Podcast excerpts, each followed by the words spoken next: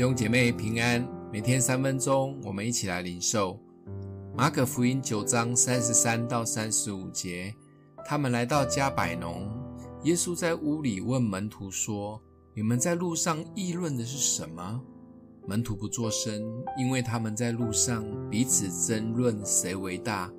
耶稣坐下，叫十二个门徒来说：“若有人愿意做首先的，他必做众人幕后的，做众人的佣人。”门徒们都觉得自己很了不起，走路有风，因为他们跟对了老师。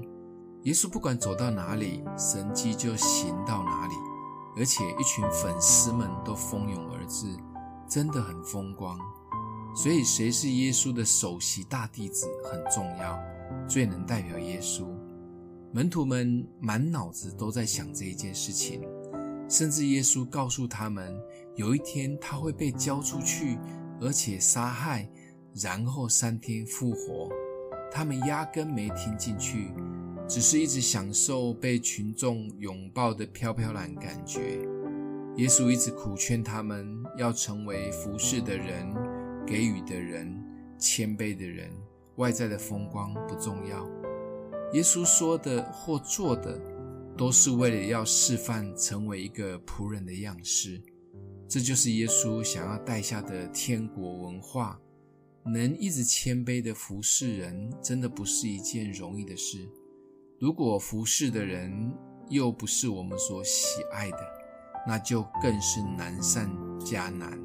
只有我们更认识耶稣，效法耶稣，感谢耶稣，我们才可能一直可以甘心乐意的服侍人。当然，耶稣也教了我们一个秘诀，就是当我们服侍人的时候，就是服侍耶稣。服侍耶稣，就是服侍造天地万物的主。哇哦！服侍一个算三个，这真的很划算，值得的。想一想，每一次服侍人时，我们的心态是如何？我们可以把每一位我们服侍的人当耶稣一样服侍吗？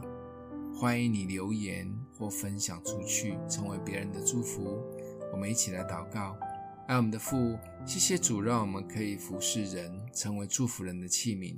求主打开我们的眼光，看重每一个我们所服侍的人，也学习用谦卑的态度服侍人。